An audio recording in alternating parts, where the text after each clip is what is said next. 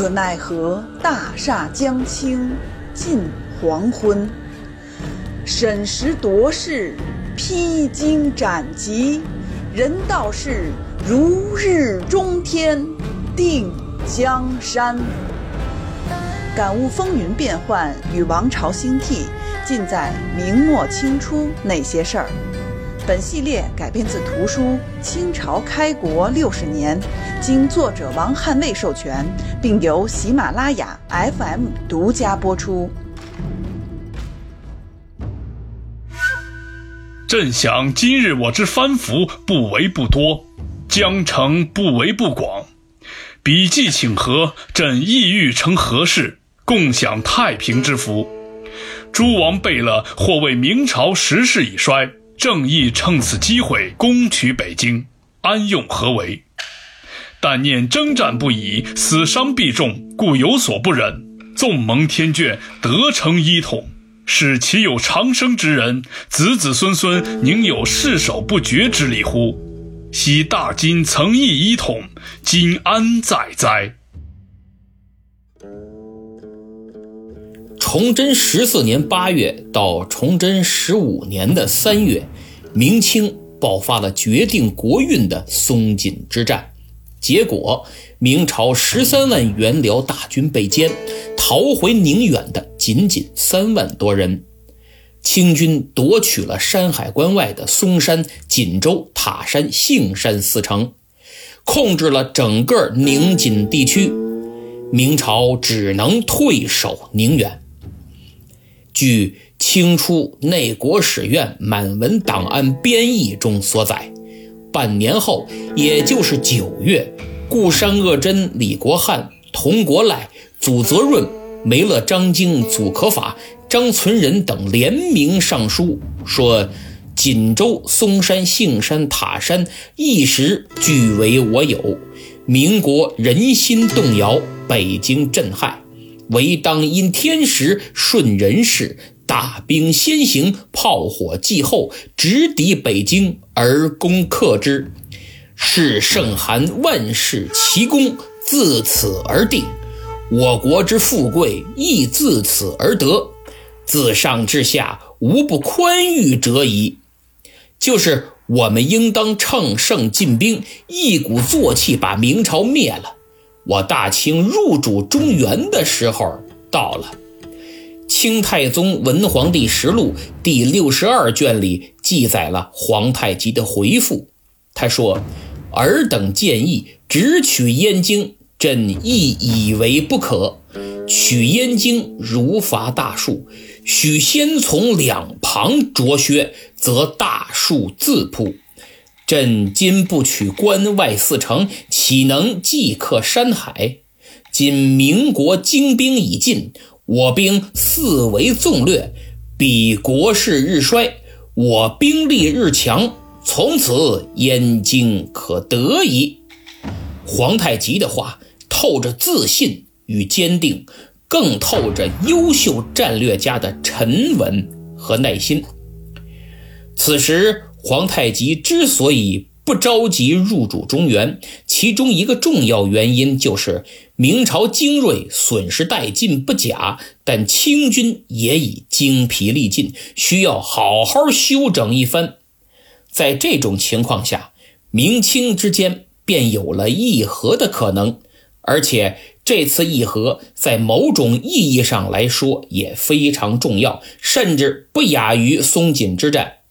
因为它关乎着双方，特别是明朝的历史命运和生死存亡。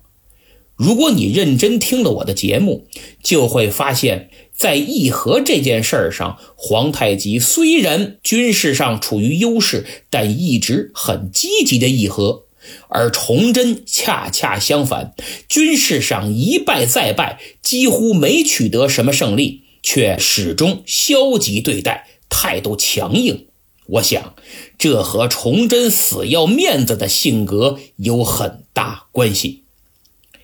之前的议和不再赘述了，咱们只说这次。崇祯十四年（公元1641年的八月），明朝十三万援军大败之后，洪承畴被围松山。十月，兵部就提出了息兵之策，结果言官们站出来一顿弹劾，就跟现在的键盘侠一样，整天站在道德的制高点绑架别人，太能添乱了。等过了一段，辽东巡抚叶廷圭从辽东前线上奏，说臣与宁前道石凤台商量了一下，觉得遣使与清议和，以此得到缓冲，救出被围的明军，日后再图进取。叶巡抚之所以上这份奏书，并不是想当然，而是。当时身在宁远的宁前道石凤台已经派人到了清军营地进行接触，看看有没有议和的可能。结果得到的回答是：“此五国素志也，我们国家一直想和你们议和。”这样他才写成奏书呈报了朝廷。接到奏书，其实崇祯内心是同意议和的。也想议和，但是之前多次拒绝，还处理了不少提出议和的大臣。现在又赶上嵩山大败，如果就这么主动遣使议和，太丢面子了，简直就是城下之盟，一看就是被皇太极打服了，磕头求饶，这可不行。于是他对叶廷圭大加斥责。说这是辱国、误国、卖国之举，但是呢，不做严肃处理了，戴罪听用，以观后效。至于石凤台，可不能饶了。谁给你的权力，敢与敌人私通款曲？啊！别废话，抓起来下大狱。崇祯死要面子，别忘了，俗话说死要面子，活受罪呀。崇祯十四年。这一年真是他活受罪的一年，在兵部和叶廷圭提出议和之前，农民军已然攻下了洛阳和襄阳，福王、襄王二王被杀，杨嗣昌也病死。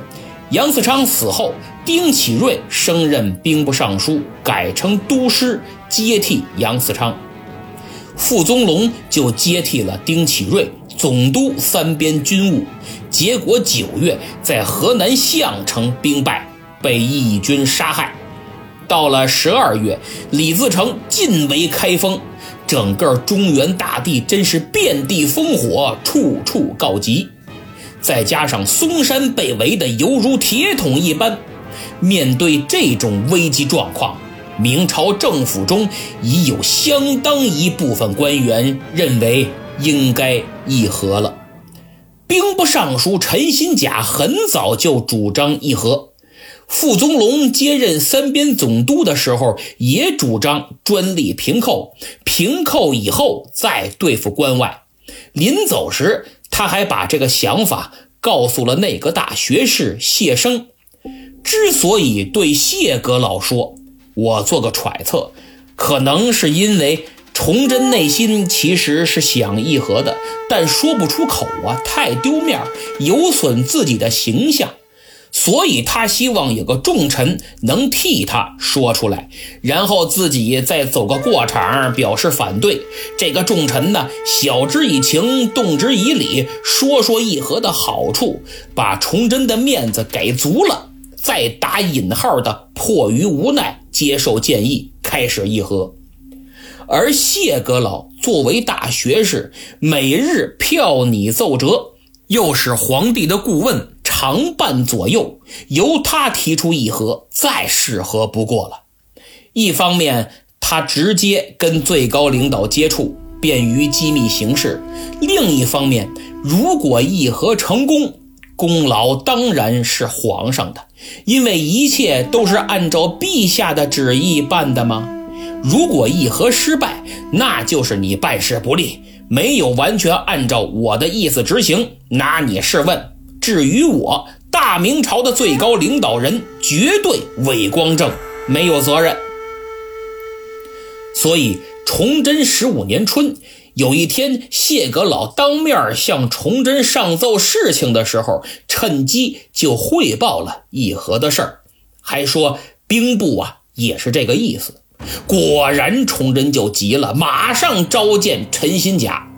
《明史陈新甲传》里说：“帝召新甲诘责，就是一顿臭骂。新甲叩头谢罪，一个劲儿的说：‘臣罪该万死，罪该万死。’生进曰：‘倘肯议和，何意可恃？’就是谢生这个时候啊。”范言直谏说：“如果陛下肯答应议和，那我大明真能指望这个议和获得喘息之机，国内形势必可好转。”帝默然，寻遇新甲，密图之，而外廷不知也。就是崇祯无话可说，沉默了半天，命陈新甲秘密。开展议和，不许让任何人知道，一定要保密。于是陈新甲就赶紧派直方司郎中马绍瑜、兵部司务朱继之与参将李谢兰、周维庸等人秘密出关，去往清军大营。这是明清交战以来第一次官方正式议和。马绍瑜一行到了宁远，就赶快通知清朝一方。清朝一听明朝要议和，很积极。皇太极的表现更是非常认真，或者说是极度的认真。他让明廷先赐敕书为信，就是你得先递国书啊，走一下外交流程。明廷赶紧赐下敕书，可当皇太极一看这敕书，心里不痛快了，具体内容咱们不说了，简单点儿就是从口气和措辞来看，明朝仍然一副天朝上国的架子。你都被人家按在地上反复摩擦多少年了，还想按照过去对待建州卫那样对待现在的清朝？潜台词就是，你跟我大明可不是平起平坐的国家，要摆正自己的位置。你就是居住在我国边境、隶属我国的蛮夷小邦。现在我大明开恩，允许你接受招抚，你必须要感恩戴德。由此，我发现这和后来清朝对待西方各国的态度啊。极其相似，而且也都让对方揍得可以，所以这天朝上国没有平等观念，这是病啊！这种病传染性极强，从明朝传染到清朝，一直到现在还很顽强呢。可实际上，这对人家来说呀，是杀伤力很小，侮辱性很大。最后招来一顿暴菜，也就不足为奇。皇太极倒是没着急暴菜明朝，反而很佩服明朝这种倒驴不倒架的勇气。可不嘛，这么些年你跟我交手多少次了，赢过几回呀？北京城就跟我家后院似的，想来就来，想走就走。你来我沈阳试试看呢？除了口活，你任麻能的没有，真是煮熟的鸭子就剩嘴硬了。再说，刚刚十三万大军被我击溃，嵩山已是囊中之物，你还跟我装啥呀？皇太极火了，说：“你们议和到底有没有诚意？若和事果成，则何必争上下？但各居其国，互相赠仪。”通商贸易，斯民俱得利田生理，则两国君臣百姓共享太平之福矣。就是我大清对议和是坚定不移的，真要是成了，何必争谁上谁下？大家都是友好邻邦，互相友好往来，通商贸易，老百姓踏踏实实过日子，共享太平，多好！把这敕书给我拿回去。于是，明朝使者赶紧把敕书拿回来再换。可是换敕书需要时间的，结果新敕书还没换回来呢，崇祯十五年的二月十八，嵩山陷落，洪承畴被俘。三月初八，祖大寿献锦州城出降，塔山和杏山也分别于四月初九和四月二十二被清军占领。各位看看，这就是嘴上逞能的后果。不仅与之前朝鲜对皇太极的做法颇为相似，连后果也如出一辙。那么这是为什么呢？大家可以在评论区畅所欲言，也算本期节目的作业。各位开动脑筋吧。那么抛砖引玉，我简单说一下我的看法，那就是专制体制必然导致的结果。从统治者自身来讲，天天全国人民捧着你，山呼万岁，你最英明最正确。在你的治理下，我们大明朝、大清朝是天下最最富庶、老百姓最最幸福的地方。这样一来，没有任何人能指出你的错误，你就还真会觉得自己特别牛，自己永远正确，自己治理的国家是宇宙里最强大的。等真出了问题，不是哪个奸臣蒙蔽圣聪，就是哪个宠妃祸乱圣心。反正皇帝永远是真龙天子，不能有错，更不可能承认错误。一个是长期高昂的头低不下去，接受不了自己也会犯错这个可怕的事实；另一个就是如果承认了错误，自己手握最高权力的合法性、合理性。就会受到质疑哦，原来你也不行啊！真龙天子那是神的儿子，不应该犯错啊！原来你不是真龙天子，甚至有的人就会产生谋逆、取而代之的想法。所以，统治者永远也必须给臣民从上到下灌输一种“我们最厉害，我们最伟大，我们最正确，我们最文明”的思想。再配合忠君爱国，哎呀，简直堪称完美呀！而且事实证明，这种做法是很成功的。上到那个大臣，下到平民百姓，很吃这套。遇见什么事儿，不管是外敌入侵，还是自己穷的吃不上饭，都能找出理由为国家、为皇帝辩护。比如，我们现在朝廷为什么没钱？老百姓为什么穷得饿死呀？都是李自成这帮贼寇和关外女真他们闹的。皇上特别勤政，天天吃不下睡不着，就为天下苍生夙夜忧叹呢。再有，我们大明之所以打不过满清，是因为我们呀太文明了，太有文化了，心慈手软呢。上天有好生之德。而他们太野蛮了，像野兽一样，还茹毛饮血呢。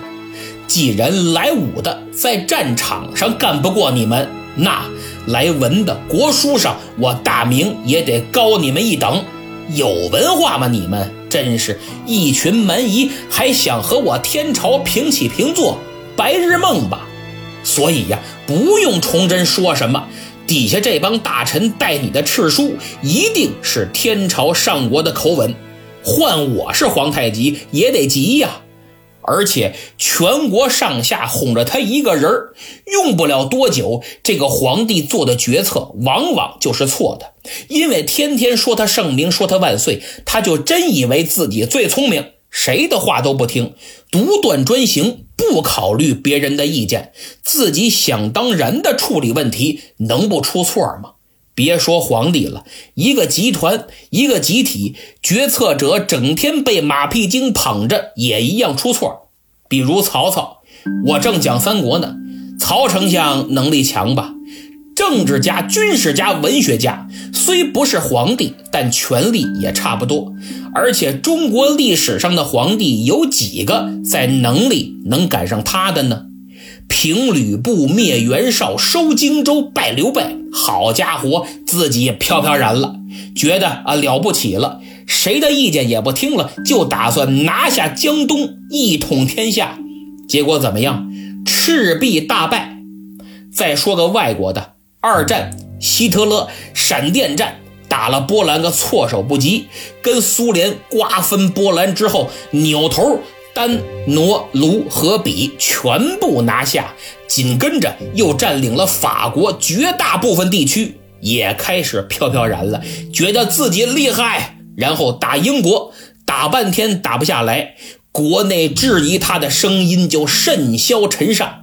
为了稳固自己的权力，急需另一个大胜利来盖过占领英国的失利，于是掉头进攻苏联。结果二战的形势开始逆转，希特勒也开始了自己生命的倒计时。所以说呀，别怕挨骂，哪怕人家骂的不对，也能让你审视一下自身，起码能不让你松懈，给你提个醒啊。而允许别人指出自己的不足，勇于承认错误，是你个人成长、集体发展、国家进步的必备条件。否则，没有了纠错机制，赶上崇祯这样的一点责任不想担，遇见事儿了总想着让下面大臣出头顶着，保全自己的面子，那还有好。小问题。拖成了大问题，小损失变成了无法挽回的巨大损失。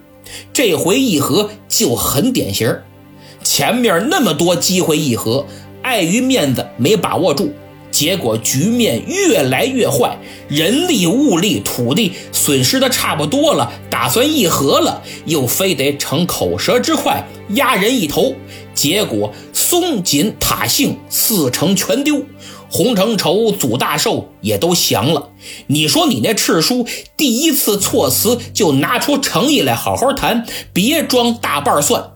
议和尽快步入正轨，我不相信嵩山没机会解围。皇太极是很有诚意的，不可能谈得好好的再捅你一刀子呀。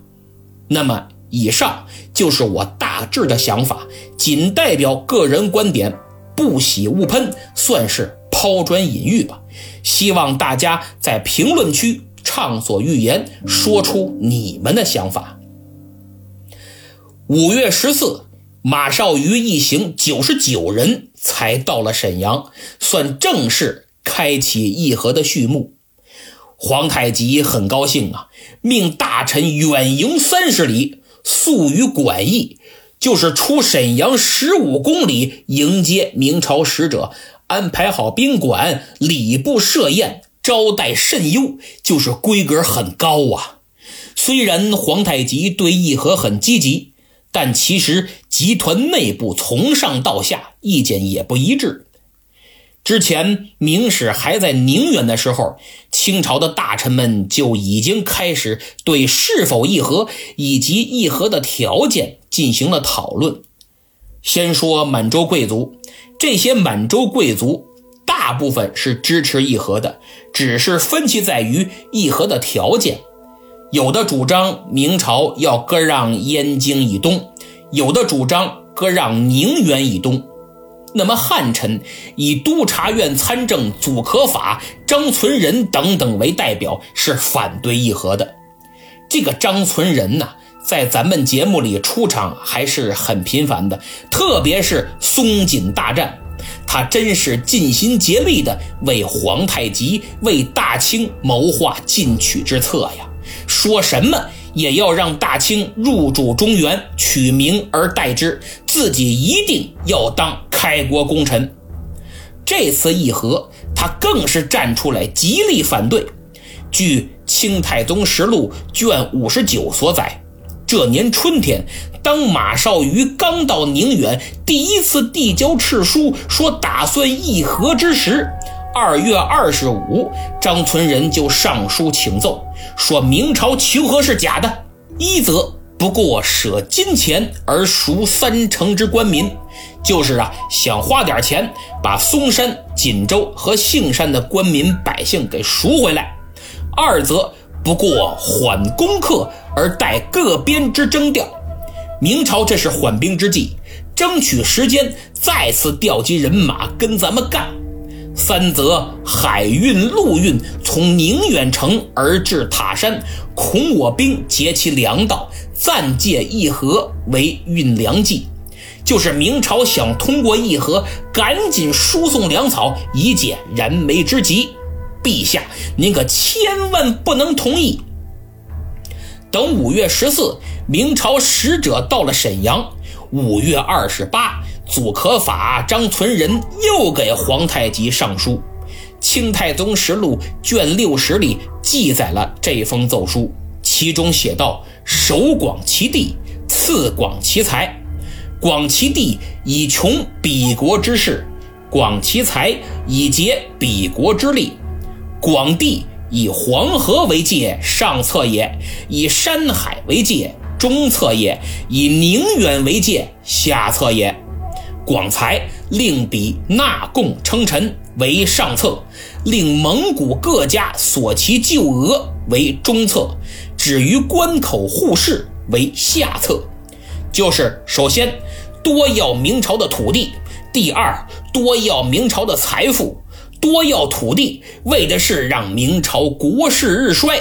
多要财富，为的是让他一蹶不振；割让土地，上策是以黄河为界，黄河以北归我大清，以南归他大明；中策是以山海关为界，关内归他们，关外归咱们；下策是以宁远为界。至于索要钱财，上策是让明朝纳贡称臣，中策。是之前他明朝给蒙古各部每年多少钱，现在照旧该给多少给多少。下策就是只在边境开展互市贸易。由此可见，祖可法、张存仁打算借此议和之机，对明朝进行最大限度的勒索，以求弱明灭明，就是削弱明朝的国力，等机会再灭了你。但皇太极并不认同他们的主张，甚至恰恰相反，非常想和谈成功。更知道明朝啊是死要面子，让他称臣纳贡根本不可能。所以皇太极认为，只要议和能成，我仍愿尊明朝为上国，自己当属国。看见没有？这才是政治家，这才叫智慧。分得清面子和里子谁重要，懂得审时度势，能屈能伸。崇祯要是有人家十分之一呀，明朝都不至于这么快就亡。于是，对于张存仁、祖可法的奏书，皇太极没听，不仅没听，还多方努力促成和谈，甚至向朝鲜国王写信咨询，征求意见。这封信记载在。《东华录》里可以说充分体现了皇太极为什么自始至终愿意和谈的原因。我给大家念一点听听。朕想今日我之藩服不为不多，江城不为不广，笔记请和，朕亦欲成何事，共享太平之福。诸王贝勒或谓明朝时势已衰。正宜趁此机会攻取北京，安用何为？但念征战不已，死伤必重，故有所不忍。纵蒙天眷，得成一统，是岂有长生之人？子子孙孙宁有世守不绝之理乎？昔大金曾意一统，今安在哉？朕之真心如此。诸王等所见如彼，进取与和好，二者孰善？以王夷属一体，故将斥商议。以臣其所见，勿得隐晦。翻译过来就是：朕觉得现在疆域够大了，蒙古各部还有你们朝鲜都归附于我了。所以，大明既然要议和，我就想促成此事，双方啊休兵罢战，共享太平。有的王公大臣劝我别议和，明朝已然不行了，咱们应该拿下北京，取而代之，入驻中原。我也这么想过，但又觉得连年征战，死伤甚重，于心不忍。就算老天爷厚待我，让我得了明朝的天下。可又能怎样呢？谁也不能长生不老，自古更无不灭之朝。当年我们祖宗建立了大金，灭了北宋，一统中原，结果怎样？还不是被蒙古所灭？现在我想和谈，很多王公大臣想继续进取，咱俩关系不错，一体同心，所以呀，就找你商量商量，看看怎么样更好。希望你知无不言，没什么不好说的，但讲无妨。我之所以花这么多时间讲皇太极的这封信，是想弄清楚他现在到底怎么想的。从信的内容来看，皇太极确实不着急入主中原，取名而代之。第一，地盘已经够大；第二，满族人口本就不多，连年征战，损失不小，需要恢复；第三，满族是少数民族，入主中原不是那么容易的。比如满族的祖宗建立了金朝。结果不到一百二十年就被蒙古灭了，啥也没留下，还不如啊踏踏实实先经营好自己的地盘呢。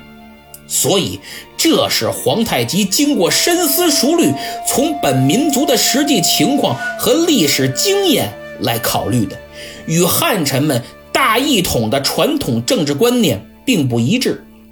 正是由于他积极议和的态度，才引出了上期节目的结尾我提到的五月初十，他接见洪承畴和祖大寿，朝鲜世子也在场，就问洪承畴说：“朝鲜一直想赎还被掳人口，可以理解，人之常情嘛。你们中原不打算也赎点吗？说白了，就是对明朝的一种示好。”那意思是，你们明朝要是想赎回被掳的百姓人口，我是同意的。那么，有了最高领导人的一锤定音，这次议和，清朝一方的确没怎么刁难明朝的使者，不仅吃的住的都很好，而且礼遇有加。这个在张仪撰写的历史笔记《小文序笔》。和后来清军入关之初，马绍宇给吴三桂写的信里都有提及。那么，经过半个月的磋商，六月初三，皇太极为明史赐宴，还给崇祯写了封信，信中给出了议和的条件。首先，两国有吉凶大事，须当互相遣使庆吊。就是咱们两国有大事了，丧事儿也好，喜事儿也罢，都要互相派代表来吊祭或者祝贺。第二，每岁明朝馈清国金万两，银百万两；清国馈明人参千金，貂皮千张。第三。清之叛人进入明境者，须补送于清；明之叛人进入清境者，亦须补送于明。就是咱们两国的国民，如果叛逃到对方的地盘，那么对方必须抓住之后给送回来。第四，各军其国。以宁远双树铺中间土岭为明国界，以塔山为清国界，以连山为适中之地，进行互市贸易。这条就是划清了双方的国界和互市贸易的地点。据《清太宗实录》卷六十一所载，信中还说：若两国各能审夺祸福，金权义诏。而诚心和好，则自兹以后夙愿尽释，彼此不必复言矣。至我两国尊卑之分，又何必计较哉？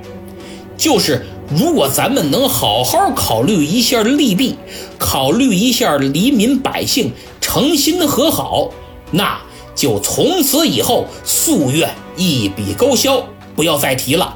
尽释前嫌。至于咱们两国谁地位高点谁地位低点计较这没用的干嘛呢？从这封信不难看出，皇太极是真心想和谈，态度很积极，条件也不苛刻，领土更没多要，基本维持了松锦大战后的现状。再看清朝每年要的黄金万两和白银百万两，据明朝官方记载，黄金万两折合白银十万两，等于一共一百一十万两。这个数目其实也不是无凭无据，狮子大开口。听过我节目的都知道，明朝每年都会给边境的蒙古各部赏银，仅仅两年的赏银加在一起就得一百万两，其中拿的最多的就是察哈尔部。这个在《崇祯长编》卷二十和《明史记事本末补编》卷三里都有记载。清朝啊，很早就垂涎这笔赏金了。皇太极驱逐察哈尔林丹汗，降服漠南蒙古诸部以后，就以蒙古的继承者自居。那么，你原来给他们的这笔钱，现在给我，你也不亏。由此可见，皇太极开出的条件真的不苛刻，而且他还顾及了崇祯的感受。怕他死要面子，抱着天朝大国的观念拒绝议和，所以最后才说了：咱们真要议和成功，将是黎民百姓之福，两国夙愿一笔勾销。你我呀，好好相处。至于什么尊卑等等那些虚头巴脑的东西，根本不重要。皇太极的意思很明显，只要明朝保持积极的态度，他甚至还可以再做让步，就连名分都可以商量。明朝使者也很开心，相谈甚欢。他们做梦也没想到清朝能开出如此优惠的条件，以至于国阙里说马绍瑜他们压根儿就没到沈阳。没见着皇太极，议和条件都是他们瞎编的。等马绍瑜一行人离开沈阳之时，皇太极派官员送出城外十五里设宴饯行，还派兵一直护送到明朝边境。如此，我们发现皇太极非常希望能够得到明朝积极的回应。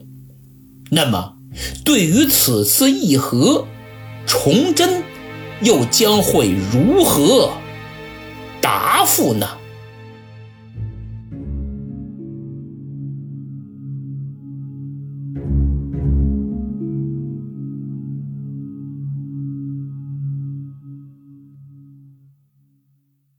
诸位听友，大家过年好！新春佳节来临之际。主播言之有理，在这里携新节目向您致以最真诚的祝福，祝大家新年快乐，身体健康，财源广进，万事如意。这个专辑第一期节目是二零一八年一月二十九日下午十七点十四分上传的，今天是二零二二年的一月三十一日，虽然有两天误差，但可以忽略不计。到今天整整走过了四个春秋，我有两个没想到，一个是。没想到自己能坚持这么久，开始的时候就是玩玩，随便写随便说，所以前几期真是没法听，背景音乐声音也大，喧宾夺主不说，录音制作极其简陋，都是拿绘声绘影做的，您说这效果能好吗？结果啊，嘿，越做越不错，还学会了 A.U 制作，逐渐找到感觉。特别是这后一半的节目，听着还真像那么回事儿，更为我无演义不三国这个专辑打下了基础，积累了经验。现在在喜马拉雅排行榜历史节目口碑榜，明末清初那些事儿排第九十五，无演义不三国排第三十一，双双挤进前一百，这是第一个我没想到的。另一个是没想到会有这么多听友收听我的节目，我还建了群，交了很多朋友，大家每天都在讨论历史问题，非常热闹。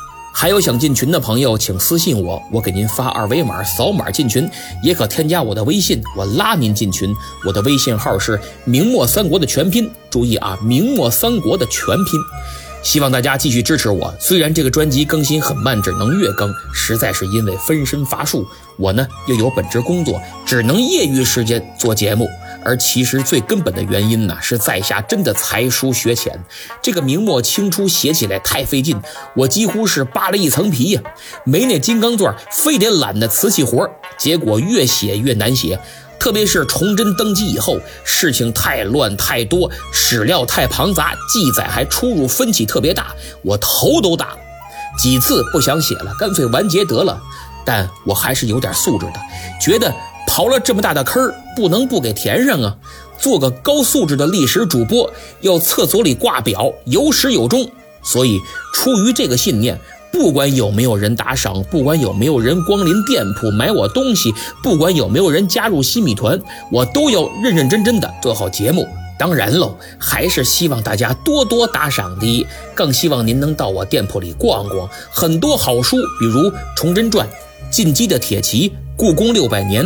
王阳明心学等等，还有很多字帖、绘画临摹本之类的文化用品，相信总有一款适合您或者您的孩子。